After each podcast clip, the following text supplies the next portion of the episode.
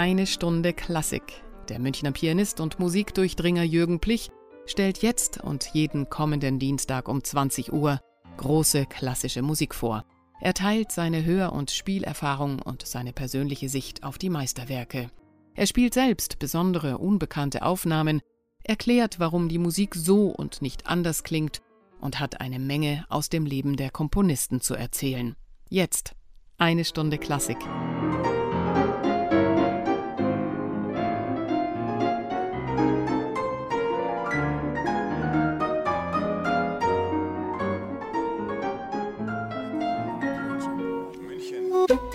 Radio München. Liebe Hörer, heute lese ich Ihnen einen Ausschnitt aus den Lebenserinnerungen von Eduard von Bauernfeld vor. Der 1802 geborene Wiener Schriftsteller war in seinen jungen Jahren ein guter Freund von Franz Schubert gewesen, überlebte ihn aber um mehr als 60 Jahre. Zwischendurch hören wir immer wieder natürlich Schubertsche Musik und am Ende der Sendung sage ich Ihnen, was Sie alles gehört haben.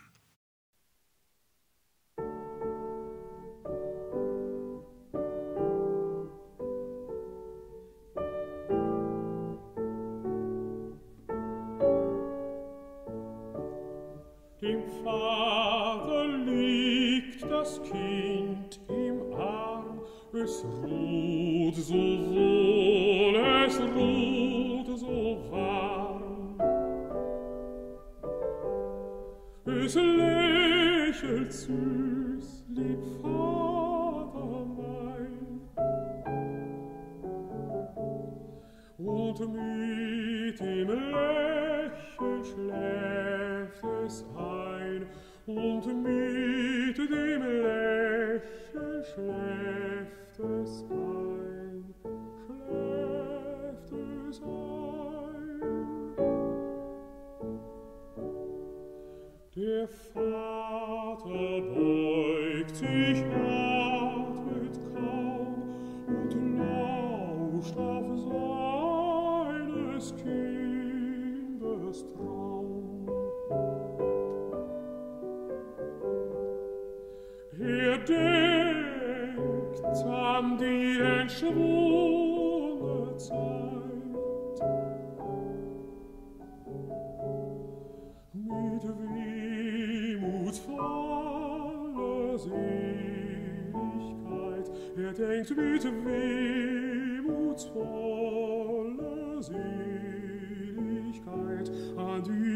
verschwundene Zeit.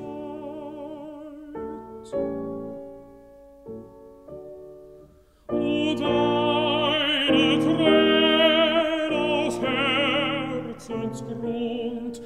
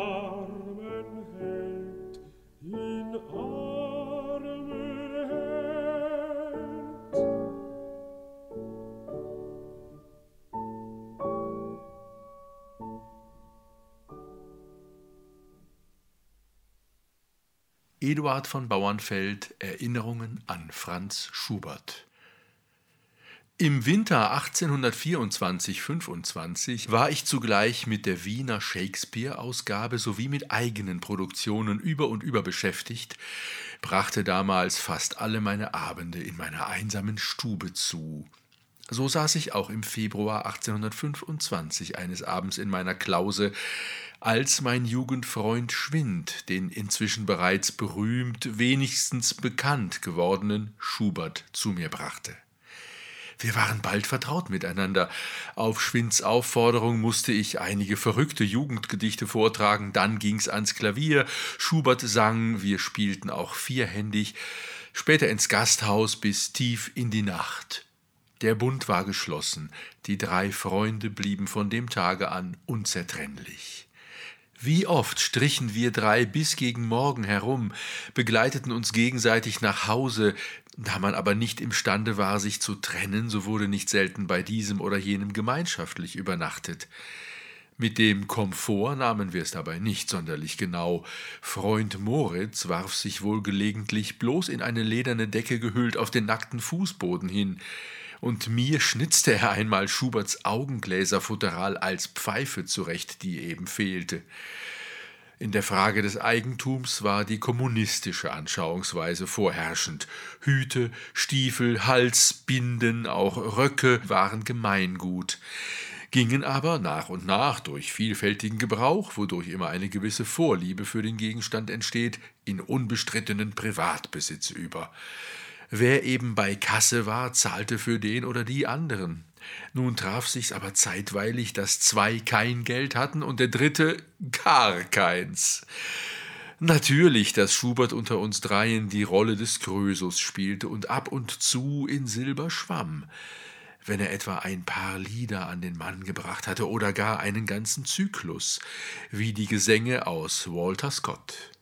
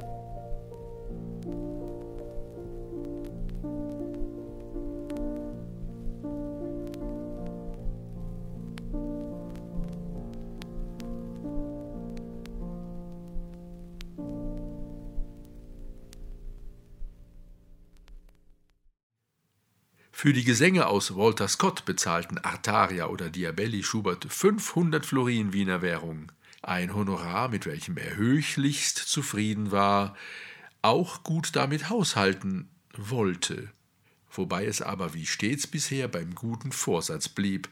Die erste Zeit wurde flott gelebt und traktiert, auch nach rechts und links gespendet, dann war wieder Schmalhans Küchenmeister. Kurz, es wechselte Ebbe und Flut. Einer solchen Flutzeit verdanke ich's, dass ich Paganini gehört. Die fünf Gulden, die dieser Konzertkorsar verlangte, waren mir unerschwinglich. Dass ihn Schubert hören musste, verstand sich von selbst, aber er wollte ihn durchaus nicht wiederhören ohne mich.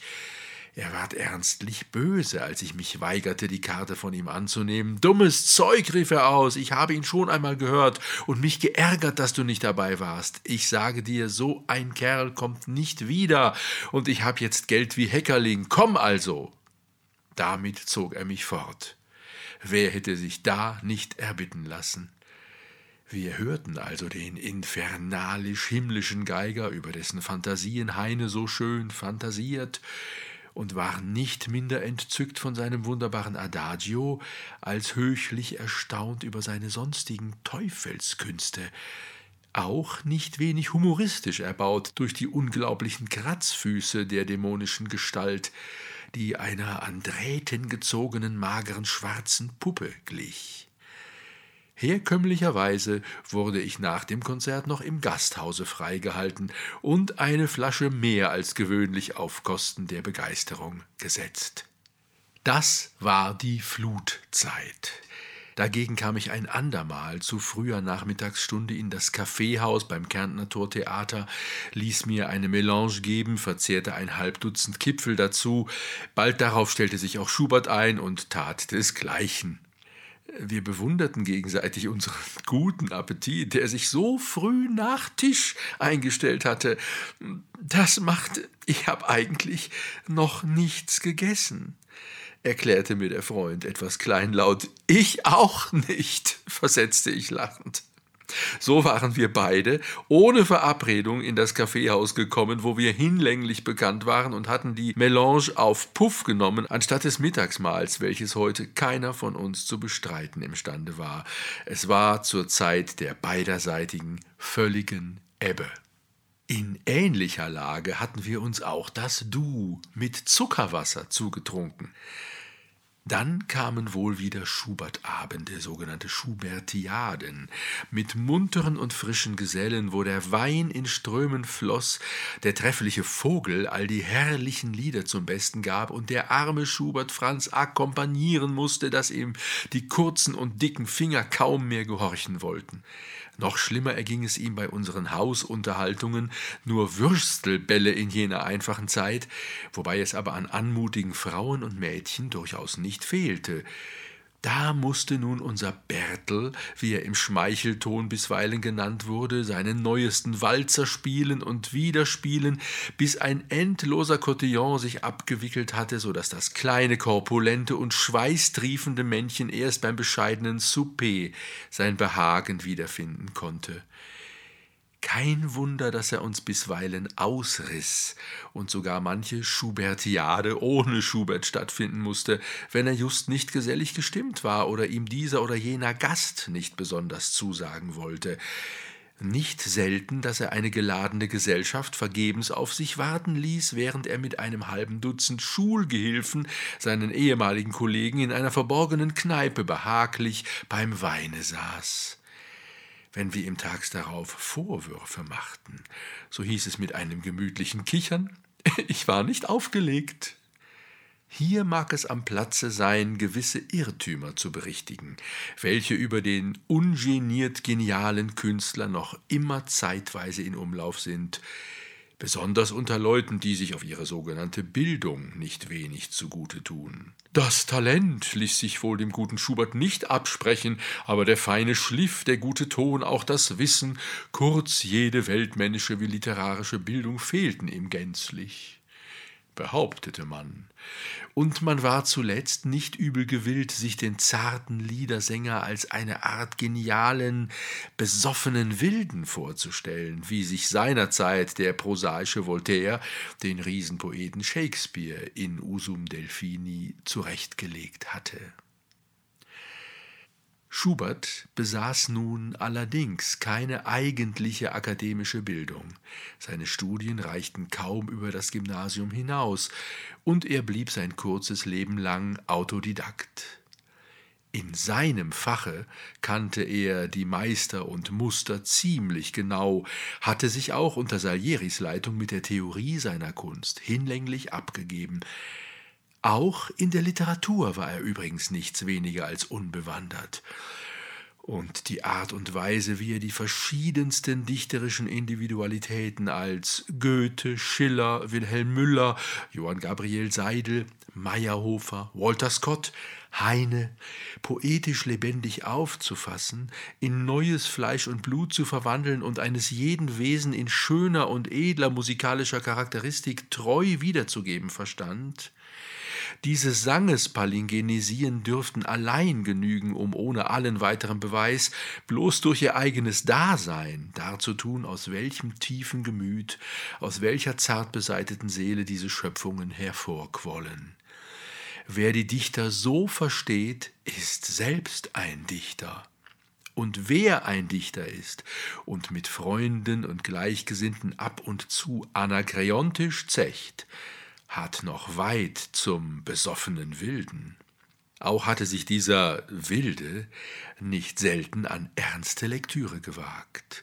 Es finden sich Exzerpte von seiner Hand aus historischen, selbst philosophischen Schriften vor, seine Tagebücher enthalten seine eigenen, zum Teil höchst originellen Gedanken, auch Gedichte, und sein Lieblingsumgang waren Künstler und Kunstverwandte. Dagegen trug er eine wahrhafte Scheu vor gewöhnlichen und langweiligen Leuten, vor Spießbürgern hoch oben oder in der Mitte, die man gewöhnlich die Gebildeten nennt. Und Goethes Aufschrei, lieber will ich schlechter werden als mich ennuyieren, war und blieb sein wie unser aller Motto. In mittelmäßiger Gesellschaft fühlte er sich einsam, unbehaglich, gedrückt und verhielt sich meist schweigsam geriet wohl auch in üble Laune, so sehr man dem berühmt werdenden Manne entgegenkam. Kein Wunder, wenn er sich dann bei Tisch zuweilen ein herzhaftes Räuschchen antrank und sich nebstbei von der lästigen Umgebung durch einige derbe Ausbrüche zu befreien versuchte, so dass man erschrocken vor ihm zurückwich.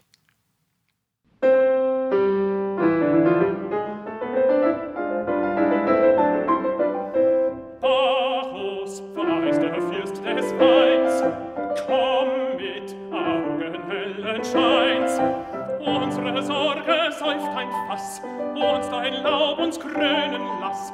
Fühl uns, bis die Welt sich dreht. Fühl uns, bis die Welt sich dreht. Fühl uns, bis die Welt sich dreht.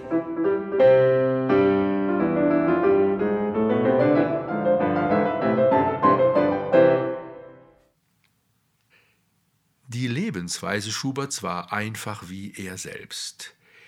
Jeden Morgen um neun Uhr besuchte ihn die Muse und verließ ihn selten vor zwei Uhr mittags ohne eine bedeutende Gabe. Wenn ihm nun was recht Tüchtiges gelungen war, so schlug sein guter Humor vor und belebte des Abends den ganzen Freundeskreis. Aber man hat nicht lauter gute Stunden. Melancholie und zeitweiliger Katzenjammer bleiben keinem Sterblichen aus. Nebenbei lief es auch bei dem in gewissen Dingen ziemlich realistischen Schubert nicht ohne einige Schwärmerei ab.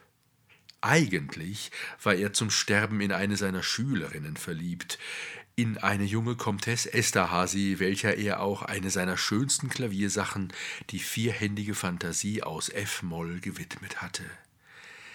Er kam auch außer den Lektionsstunden bisweilen in das gräfliche Haus unter Schutz und Schirm seines Gönners, des Sängers Vogel, der mit Fürsten und Grafen wie mit seinesgleichen verkehrte, überall das große Wort führte und sich, wenn er den genialen Kompositeur unter seine Flügel nahm, wie der Kornack gebärdete, der eben eine besondere Rarität aus dem Tierreiche vorzuzeigen hat.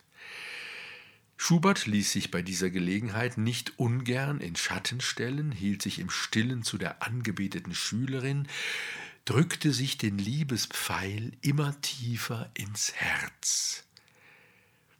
Für den lyrischen Dichter wie für den Tondichter ist eine unglückliche Liebe, wenn sie nicht gar zu unglücklich ist, vielleicht von Vorteil, indem sie seine subjektive Empfindung erhöht und den Gedichten und Liedern, die ihr entströmen, Farbe und Ton der schönsten Wirklichkeit aufdrückt.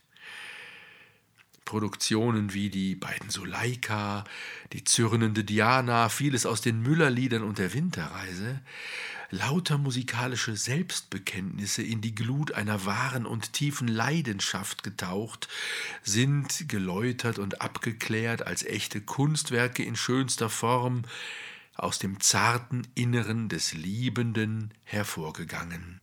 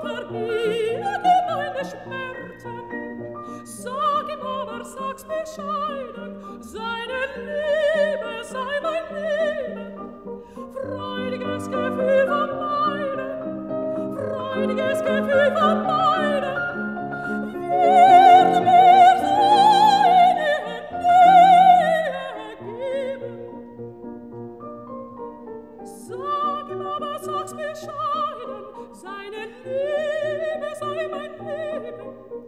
Freudiges Gefühl vom Meinen, freudiges Gefühl vom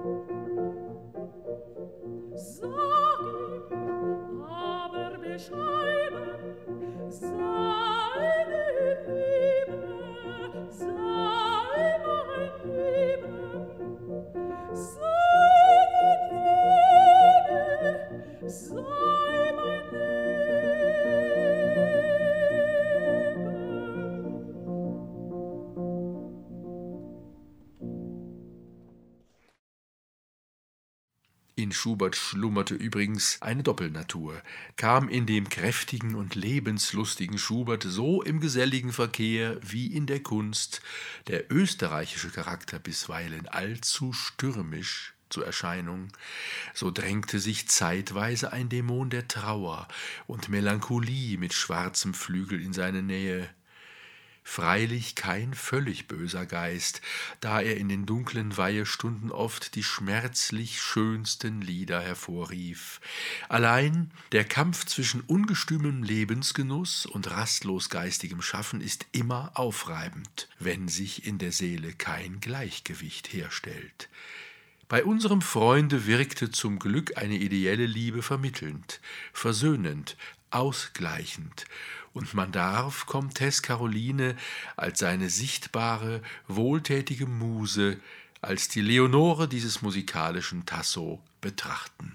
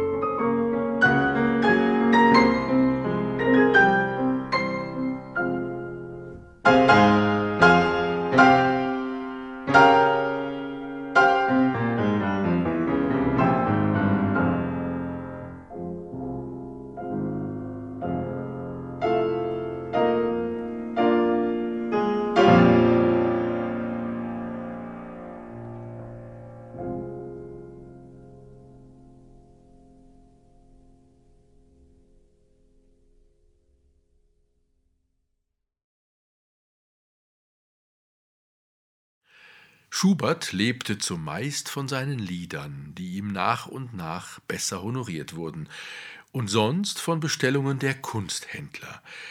Unter seine besonderen Gönner gehörte Ladislaus Pyrker, früher Patriarch in Venedig, in der Folge Abt in Lilienfeld. Die Gönnerschaft beschränkte sich aber vorzugsweise darauf, dass er ihn im Hochsommer bisweilen nach Gastein mitnahm. Nie aber habe ich vernommen, dass der reiche, nur etwas genaue Kirchenfürst die Dedikation der Allmacht und anderer Werke anders als mit Freundlichkeit erwidert hätte.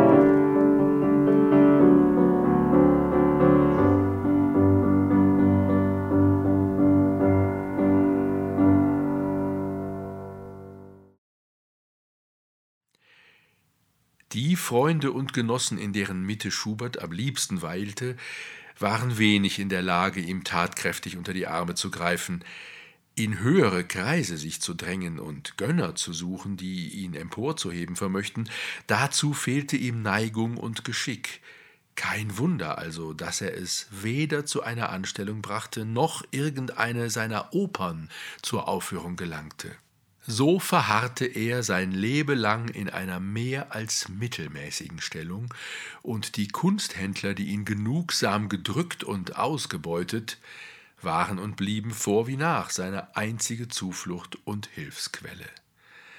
Zeitweise fühlte er sich auch völlig mut und hoffnungslos, voll düsteren Ausblicks in die Zukunft. So erinnere ich mich des Sommers 1827, als ich Aussicht hatte, mit nächstem nach langem Harren endlich auf die geheiligten Bretter des Hofburgtheaters zu gelangen. Auf einem Spaziergange erzählte ich dem Freunde frohen Mutes von meinen Hoffnungen und Planen. Mit dir geht's aufwärts, sagte er, in sich gekehrt. Ich sehe dich schon als Hofrat und als berühmten Lustspieldichter. Aber ich, was wird mit mir, armem Musikanten? Ich werde wohl im Alter wie Goethes Harfner an die Türen schleichen und um Brot betteln müssen. Ich sah den hypochondrischen Freund groß an und riet ihm zu einem Konzert nur von seinen eigenen Sachen und unter Mitwirkung der tüchtigen Wiener Virtuosen, welche sich's gewiss zur Ehre schätzen würden, dem Maestro mit ihren Talenten beizustehen. Du magst vielleicht recht haben, versetzte der Freund nachdenklich, wenn ich die Kerls nur nicht bitten müsste. Er bat sie doch, und das Konzert kam im Frühjahr 1828 zustande. Der Saal war voll gepfropft, jedes einzelne Stück wurde mit Beifall überschüttet, der Kompositeur unzählige Male hervorgerufen. Das Konzert warf einen Reinertrag von beinahe 800 Gulden Wiener Währung ab, was damals für eine Summe galt. Die Hauptsache aber, Schubert hatte sein Publikum gefunden und war mit dem frischesten Mute erfüllt.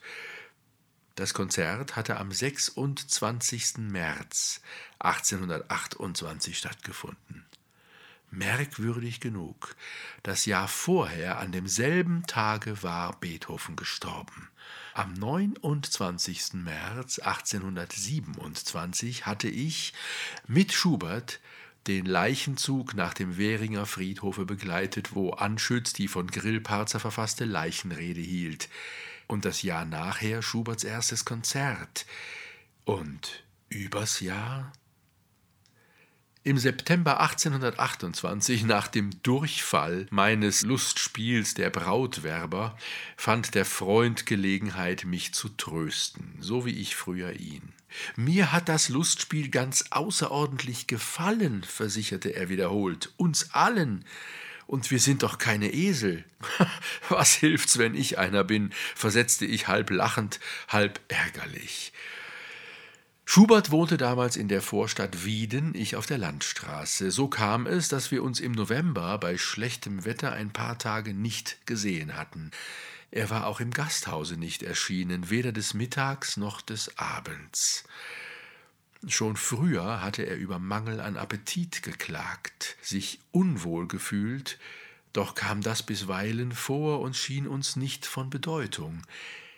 Da erhielt Schober einen Brief des Freundes, vermutlich den letzten seines Lebens. Die Zeilen lauteten Lieber Schober, ich bin krank. Ich habe schon elf Tage nichts gegessen und nichts getrunken und wandle matt und schwankend von Sessel zu Bett und zurück. Rina behandelt mich. Wenn ich auch was genieße, so muss ich es gleich wieder von mir geben. Sei also so gut, mir in dieser verzweiflungsvollen Lage durch Lektüre zu Hilfe zu kommen. Von Cooper habe ich gelesen, den letzten der Mohikaner, den Spion, den Lotsen und die Ansiedler. Solltest du vielleicht noch was von ihm haben, so beschwöre ich dich, mir solches bei der Frau von Bogner im Kaffeehaus zu depositieren. Mein Bruder, die Gewissenhaftigkeit selbst, wird solches am gewissenhaftesten mir überbringen. Oder auch etwas anderes dein Freund Schubert. Als ich Schubert zum letzten Mal besuchte, es war am 17. November, lag er hart danieder, klagte über Schwäche, Hitze im Kopf, doch war er noch des Nachmittags vollkommen bei sich, ohne Anzeichen des Delirierens, obwohl mich die gedrückte Stimmung des Freundes mit schlimmen Ahnungen erfüllte. Sein Bruder kam mit den Ärzten, schon des Abends fantasierte der Kranke heftig, kam nicht mehr zum Bewusstsein, der heftigste Typhus war ausgebrochen. Bereits am Elisabethstage, bald nach drei Uhr nachmittags, war er eine Leiche. Noch die Woche vorher hatte er mit allem Eifer von der Oper gesprochen und mit welcher Pracht er sie orchestrieren wollte. Auch völlig neue Harmonien und Rhythmen gingen ihm im Kopf herum, versicherte er, mit diesen ist er eingeschlafen. Am 21. November 1828 wurde Franz Schubert mit seinen Melodien im 32. Jahre seines Alters zu Grabe getragen. Schwind und ich konnten lange Zeit nicht begreifen, dass dieser Dritte im Bunde nicht mehr mit uns wandeln sollte. Jeder von uns beiden wäre gern statt des Freundes gestorben. Ein verzeihlicher Egoismus. Man will keinen ungeheuren Verlust erleiden und darum lieber nicht sein als Schmerz und Qual empfinden. Nicht sein ist besser als sein, sagt eine Formel altägyptischer Weisheit. Und im Ödipus lautet das, nie geboren zu sein, ist der Wünsche größter.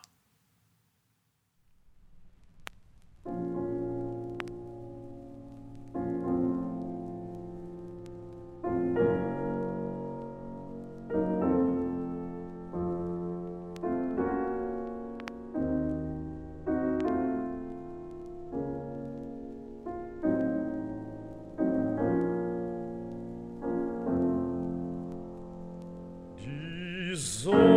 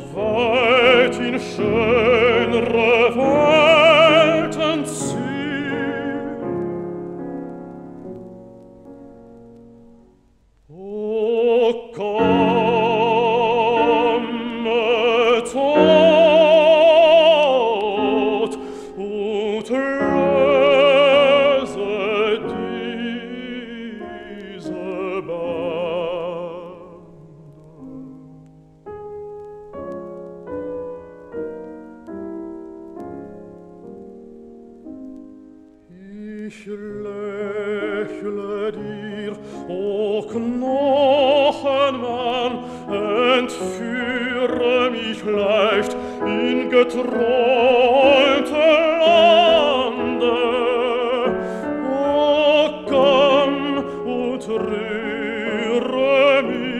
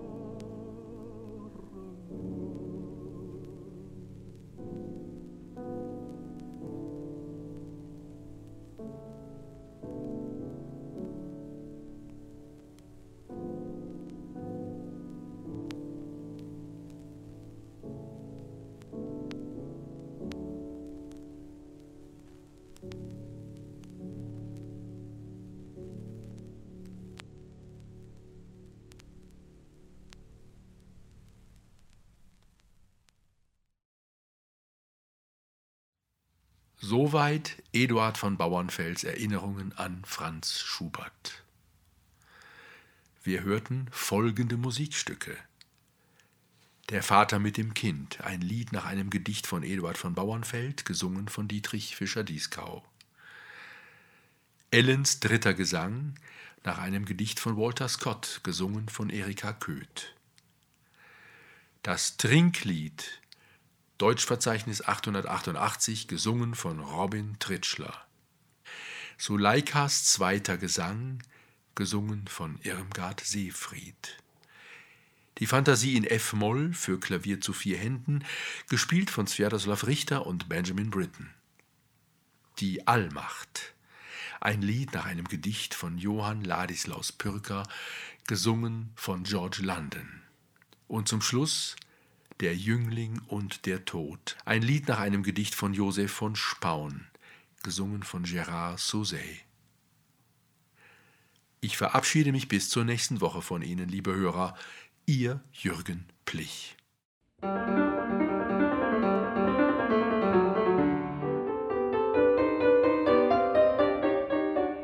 Das war eine Stunde Klassik mit Jürgen Plich hier bei Radio München. Jeden Dienstag um 20 Uhr und sonntags um 10 Uhr in der Wiederholung. Nachzuhören übrigens auch auf unserer Webseite www.radiomünchen.net.